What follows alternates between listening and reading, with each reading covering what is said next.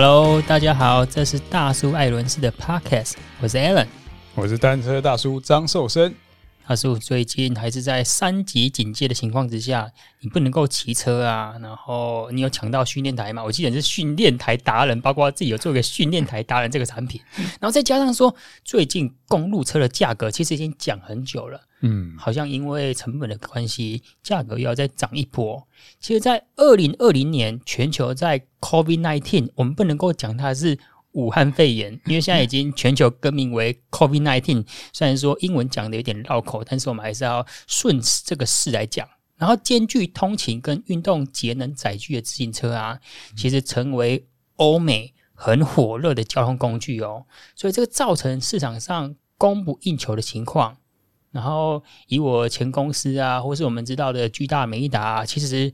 很多工厂交货时间都超过一年，甚至还有那么超过五百天的 lead time，连带自行车公司的股价也翻了好几倍。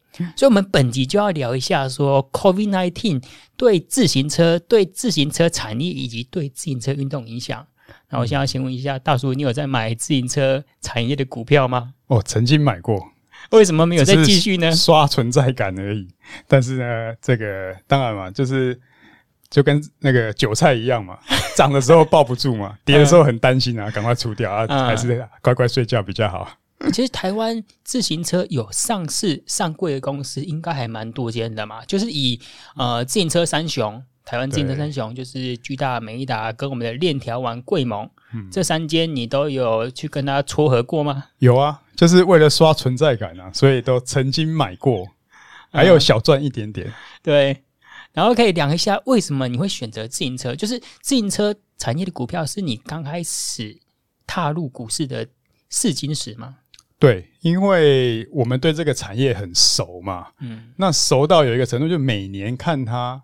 其实，在这个 COVID-19 之前呢、啊，我自己是发现有一个波段的一个频率。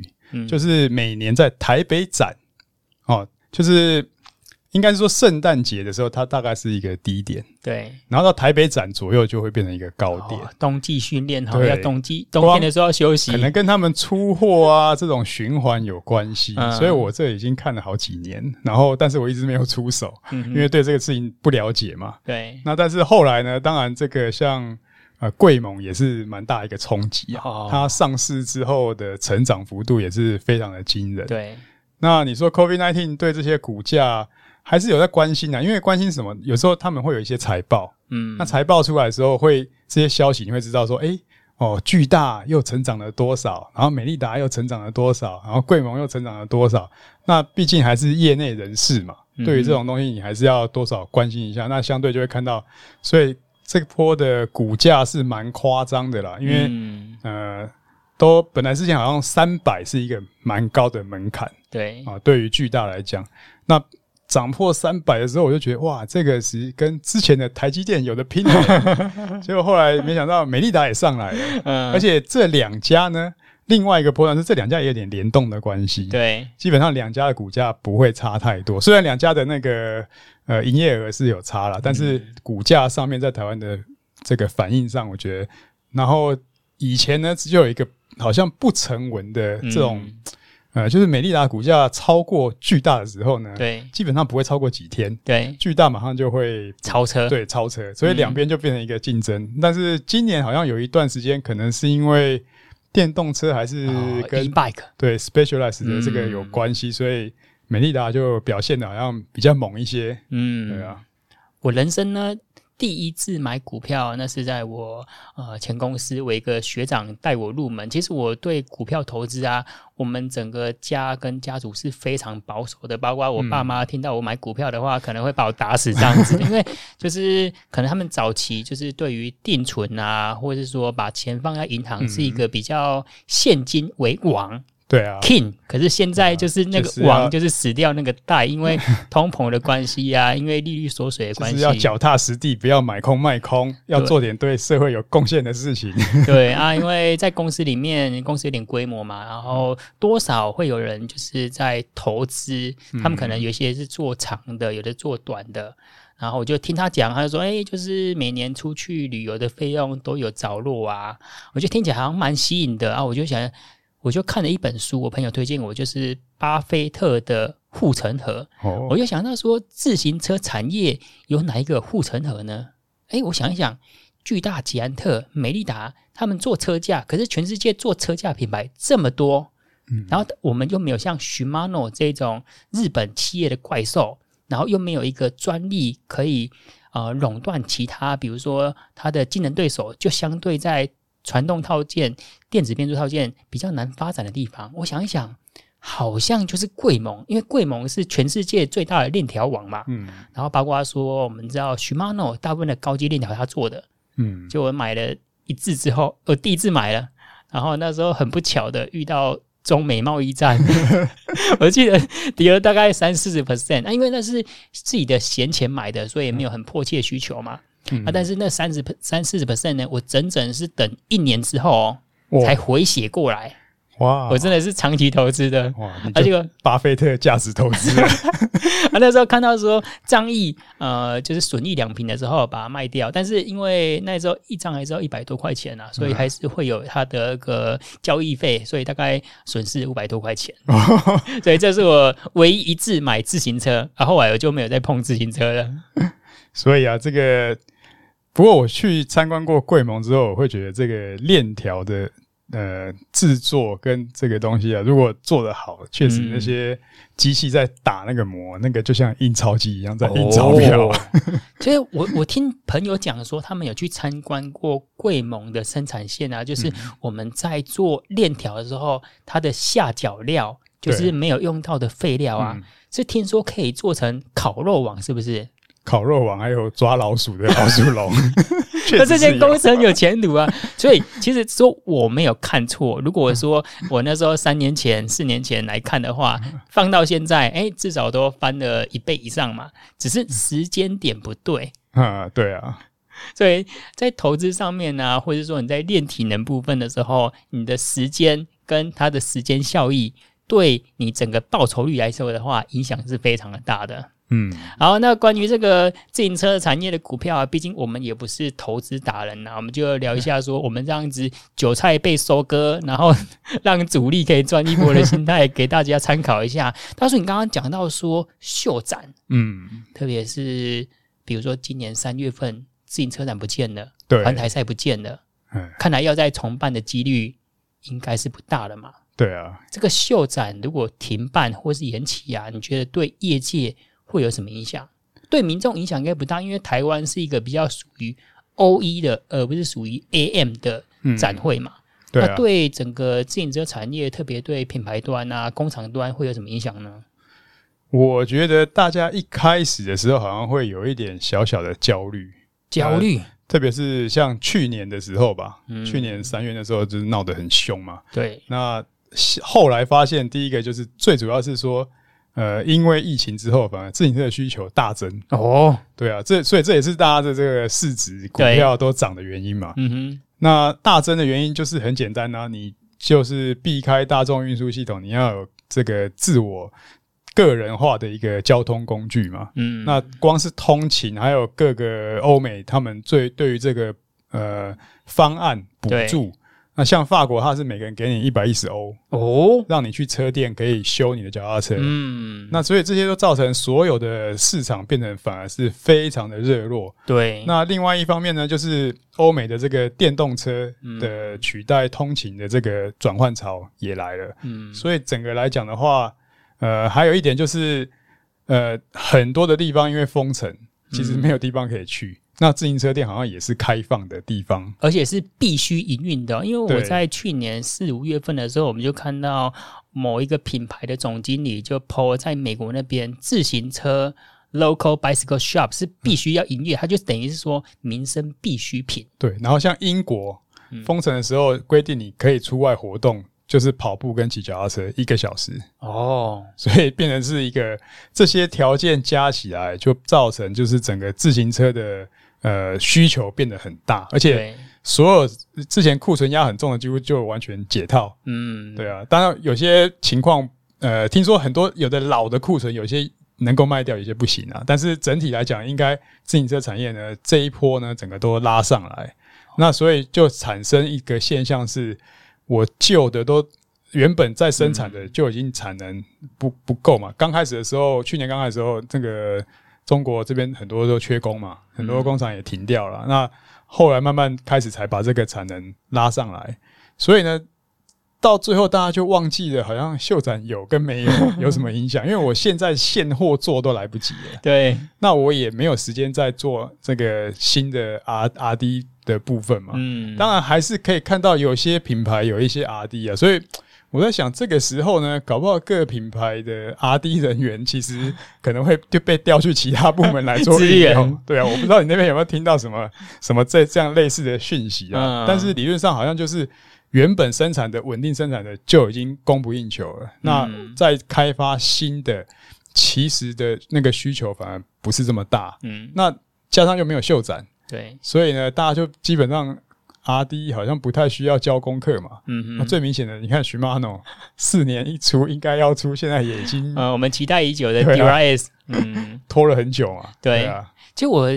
有时候会到工厂生产线去看啊，包括说去年疫情之后，那时候所谓的自行车大爆发，就是算这一次是一个工厂端需求端的大爆发，而不是骑乘大爆发。以台湾来说，以全球来说，或许是有，可是以台湾来说，只有工厂端或是产能这边有达到那种供不应求的情况。然后我在看呢、啊，其实大部分需求都是比较 entry level 的。对啊，就是通勤代步为主。呃，BB 甚至不是那种比较高阶哦，可能是那种四方孔的 啊，你用很高很高规的那个精密加工仪器来做这个，然后加上去年还有一个很大的事情就是美金汇损啊，所以其实有一些老板也在讲说，哀哀叫，嗯，然后现在美金又持续的往下探，对啊，然后货运。的费用也一直拉高，所以对自行车产业虽然说它缺工缺料，然后现在产能又供不应求，可是事实上有没有赚钱呢？我觉得很难说。对，这个就每一家不不一定，因为没有成交就没有营收嘛，没有营业额嘛。嗯、那如果所谓的没有成交，就是第一个供不应求，你做不出来嘛。嗯、那第二个，你的这些货运啊，搞不好你要赶件快运，又把那些费用吃掉，然后再加上这个汇损。那现在台湾进入三级警戒，我觉得大家也是，呃，要很严格的控管。对，万一一个工厂里面有有部分员工，嗯，或一两个确诊，然后那你整个工厂可能要停工。对，那这个时间的损失，其实都是老板要担啊。对。所以，其实老板的压力还蛮重的。对啊，外面都看说一片看好，哎、欸，你们大赚哦。结果搞不好这里面不见得是每个人都大赚。其实，在疫情之下，你对资本的要求、投资要更多，因为你在缺工的情况之下，你有能力的，你可能去做自动化或是智慧化。嗯但是这样子的投资呢，它的费用在相对高。再比如说，我们都知道说，Shimano 速联啊，你要包括一些比较顶贵的套件，现在都处于缺货情况。今天如果说你今天是巨大美利达，你的下单量是够大的，你可能取得到 Shimano 零件。嗯、可是你比较小的品牌呢，我相信就比较困难了。所以就是说，主车厂它面临到它有单，可是组不车情况。就组不出来，啊、再来就是包括一些车店，我们就采访到去跟车店朋友聊天嘛，我说：“哎、欸，大家都说缺零件啊，缺料啊，那你那边呃对你的生意有帮助吗？”他就说：“帮助其实不大，主要提升的就是他们做服务这一块，就是修车保养这一块还有的做，换把带这种需求很多，可能把呃一些之前骑士啊把旧车牵出来，然后换一些零件，可是新车成交还说。”并不多，因为主要还是缺零件的关系，可能东缺一样，西缺一样啊。可是脚踏车就是斗不起来，对啊，凑不起来。嗯，再来讲到说自行车赛事活动的减少啊，哦、嗯，这个影响就很大。这个包括有影响到我哎、欸，对啊，我们影响都很大。我们都现特别现在三级警戒，很多活动取消之后呢，就基本上。今年这个下半年好像有点抓了蛋。我现在体脂肪很低呀、啊，因为那个我朋友亲戚说：“哎呀，你现在不是在家工作吗？在家工作应该会变胖吧？”我说：“没有啊，没得吃怎么会胖？我都不他家，一天一餐就好了。”对，大叔，你其实是办自行车活动赛事专门的嘛，specialized。对，算是啊。这样影响应该你也算是重灾户吗？嗯，目前看起来这今年就比去年还要严重了，因为去年去年有点像是一个空袭温暖空袭警报来一下啊，今年就真的来了啊，真的来了。其实像这一波这个三级警戒，目前希望啊，希望这个数字六月看能不能好转。那这样子，呃，七月份、八月份之后可能还有一些恢复了。我看到原本。升阳 SYB 他们七月份办了轮动台湾，原本是在七月十几号有办一个在咖啡公路嘛，现在也都直接延到九月份了哦。所以还有包括说，我记得是五岭，对啊，建大五岭杯很早就说取消了，嗯，然后九六单车的五岭好像也都延期了哦，延期的还算怎么讲？我觉得建大五岭杯直接取消，真的让我今年 今年的目标失失去了一个 一个目标啊！嗯哼，对啊，所以赛事活动这一块的影响就非常的大了。然后包括说，我们一直在讲啊，从年初从去年年讲了，今年是自行车旅游年，似乎这个梦这个啊变成泡泡了。对啊，只能先遥想吧，大家把旧的照片拿出来翻一翻吧，因为。我觉得三级警戒对台湾的这个影响真的是蛮大的。嗯、那因为我觉得就不只是说活动没有了，你现在基本上你要骑脚踏车出门，除非你是代步啦，对，你还要骑出去运动。我觉得光是那个可能就会被很多正义魔人大罚了。哦，对啊，你戴着口罩，虽然说你是运动，可是当然现在还没有管制，可是实际上也不舒服。然后实际上。这个部分有些人当然就关不住啊，这种关不住的可能就会被正义魔人来修理了。对社会的观感不好。我们在下一集 可以聊到说，就是 COVID-19 现在不能够出门了啊，嗯，我们还可以骑脚踏车嘛？或是改为室内训练？我们再聊一下这个。有很多方法了。对对对，没错。然后再来，其实今年你看，我们原本赛事这样比较蓬勃起来，John Epson 啊，吴志浩啊，哇，他们还有车队，嗯，有模有样的。短期之内要在东山再起，就是维持那个动能啊。嗯，要在来自的话，等于我们骑脚踏车现在已经高速冲刺了。上个月都还是高速哦，均速四十五、五十，然后就是现在全部整条路都安全归零。都已经红灯了。归零呢，就是属于这个摩擦力啊，静摩擦力就要非常的大，才可以产生动能嘛。对，对，没错，开始启动。所以这一波三级警戒啊，就是或许我们现在看到，因为还没有看到说自行车产业有因为这样子发生停工的情况。我这边有听说啦，就是某一间大厂啊有确诊的情况。啊，就是可能有几十个人是采用那个住在防疫旅馆的情况，哦，但是还没有整个停工啊。因为停工的话，我相信那个对公司的营运也影响会非常的剧烈。管理跟分流要做的非常，就是要非常小心，啊，可能要变成 A、B 班啊，就是让 A 班跟 B 班是就是。见不到面，降低它群聚感染的可能性，或者说真的群聚感染的话，只有 A 班或是 B 班，啊、防火巷要做出来。嗯，没错，没错。所以听起来，就这一波自行车对自行车赛事啊、活动啊，我觉得做行销的应该影响都很大，因为你在砍的时候，就第一个啊，对啊，第一个就是活动延后或取消嘛。那这些东西原本规划中，而且台湾有一个现象，就是总觉得规划不用成本哦。因为我好像虽然我要预计要办一个活动，可是呢，实际上，呃，好像都算到活动当天的费用。嗯，但是前期的规划呢，这个其实都已经投入人力跟也要付薪水啊这些成本。但是大家一说砍的时候，就这一块好像就嗯当做没有发生。但是这些都来讲，就是对于做活动的公司，应该都是蛮伤的一块啊。那我觉得再下来就是说。不要说活动了嘛，那现在你连外企可能都都要减少了嘛。对，那其实，在后一端，可能我相信对车店，可能他们就会有影响了。嗯，因为呃，这些高级车啊，不管怎么样，你就是要给就是休闲运动跟竞赛使用的嘛。那当然，他们还有一块可以弥补啊，就是那个做服务跟补修，跟一般群众，特别现在双北。应该是对于这个第一个已经是能不出门就不出门了。嗯哼。第二个要出门大概也不太敢搭大众运输系统。那那但是双北呢做的不错的就是还有 U Bike。嗯。所以呢，呃，除非我觉得有些人真的是很小心谨慎到连 U bike 都不敢用，哦、因为它也是一个共用把手那边，对，它也是一个共用，嗯、不然你就自己带酒精去消毒。那所以呢，我这个可能要要问一下，就是北部的店家他们最近两个礼拜的情况不知道怎么样。我看到，因为上个礼拜，包括呃北双北的行政首长，他们都进行四级的兵推嘛，嗯，就四级兵推的情况之下，U bike 就不能使用了，欸，对啊，所以包括说，就等于那是呃全面封城的情况，全面封城，你 U bike 都不能用了。全面封城就是你连出门都不行了，嗯，要管制啊，停班停课了，然后大家就是守在家里啦，嗯，然后。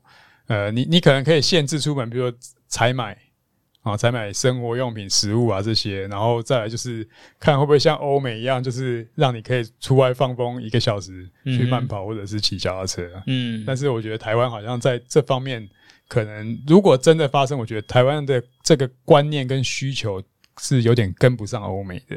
哦，因为我们。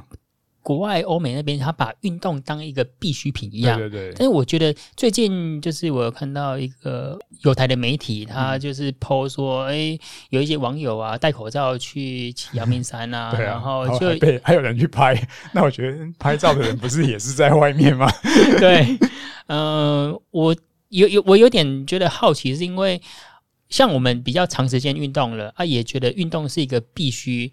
然后你每天如果整天关在家里，包括说最近可能下雨天、下大雨关系啊，我在里面骑训练台，可是你总是会想要出门走一走，采买必需品的时候，然后你走路跟跑步，如果都戴情口罩的情况之下，那个的差异会很大吗？真的会影响到别人吗？比如说我们跑步的时候，一定会跟别人维持一个社交一点五公尺吗？我们每个人的跑速不一样啊啊！我会觉得说，呃，如果大家都会见猎心喜到这种程度的话，那大家关在里面，其实对我们的心理健康也不好啊，嗯、也不好啊。对，所以有可能啊，这种东西就只能推断，就是说，国外我想他们应该也是一段时间之后。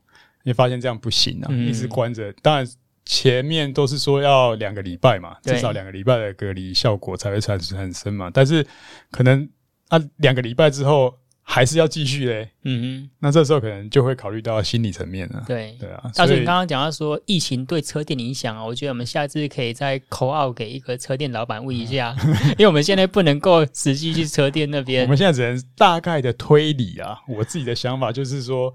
如果他是做比较多这种高级的、嗯、呃休闲的客群啊，运动型的高级车，我觉得可能会比较辛苦一点。哦，那如果你今天反而是一些稍微传统一点的店，嗯、那因为我有些朋友开车店嘛，他们常常我们常常聊天就说，他说你不要看这个补胎哦，嗯、小维修哦，有些代步迁过来这些弄哦，其实这边的维修的费用有时候。大概可以 cover 掉至少他们的店租成本哦，哦，那也蛮惊人的，欸，因为每天这样子来几百几百的这种消费啊，那如果说像现在如果呃需求如果可以就是变成有增高的话，嗯、那大家把旧的脚踏车拿去拿去整理整理也要骑的话，我觉得这个来讲对他们讲也是不无小补啦。所以刚刚大叔你讲到就是通勤跟交通需求这一块，可是运动需求呢，这边我也看到说室内训练。训练台卖到供不应求，有吗？我还有库存是，需要的可以来 来找我。我我这边就看到车店老板那边呢、啊，就是这一个月之内，就是都可以卖到五台十台，一天出货量都非常的大。我觉得这个也是跟去年有比较明显的不同啦，因为去年那个情况就是说还没有到这么严格嘛，就是出门一定要戴口罩，这个已经是国家的规定了嘛。嗯，那。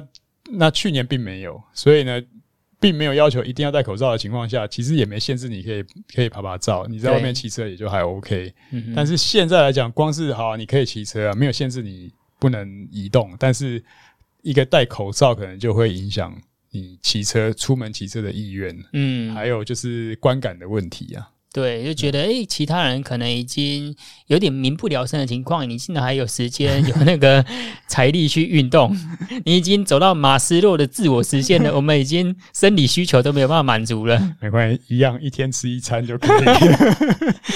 现在之前不是有流行那个什么断食法？啊，什么幺什么一四八吗？呃，一六一六八，现在不用一六八了。没有没有没有，但是这个不一样啊，这个对于运动员是不能这样搞。对对对，然后再讲到说，哎、欸，我们刚刚讲到自行车产业一直有出现那种零件供不应求啊。嗯嗯，你最近有到工厂去看过吗？是真的需求量有这么大？还是说那是一个，因为大家讲说什么 overbooking 啊，会不会有重复下单啊这种甩边效益？就是说，呃，我可能比较大的品牌，我就比如说巨大，我一直跟你 Shimano，他可能需要一万套的呃一零五套件，但是我想要先抢嘛，因为那也是一个硬资源，嗯、我再转卖也可以，我给你先下个十万组再说。现在这个情况就很难去分辨了，因为如果以欧美的进展来讲，说疫苗这么有用，然后都大家都打了疫苗，然后六月、七月，我甚至看到一个消息说，呃，西班牙它都已经呃六月以后就要开放，你有打过疫苗就可以来他们的国家去旅游。对，那这样子的情况之后，就变成说，那自行车会不会又回到之前的市场情况？嗯，就是需求还是说压抑了这么一波之后？变成想要休闲的人更多了，对，所以这两个走法，我觉得真的也要等市场才能知道。嗯，大叔刚刚讲到说自行车赛事这一块啊，今天是环意赛的结束嘛？诶、欸，昨天礼拜天，礼拜天、欸、哦、啊、是结束嘛？那这样子在 COVID-19 影响之下，环意赛他们骑车的时候，是每一位选手都已经打过疫苗吗？就是所谓的组委会选手以及所有的教练都打过吗？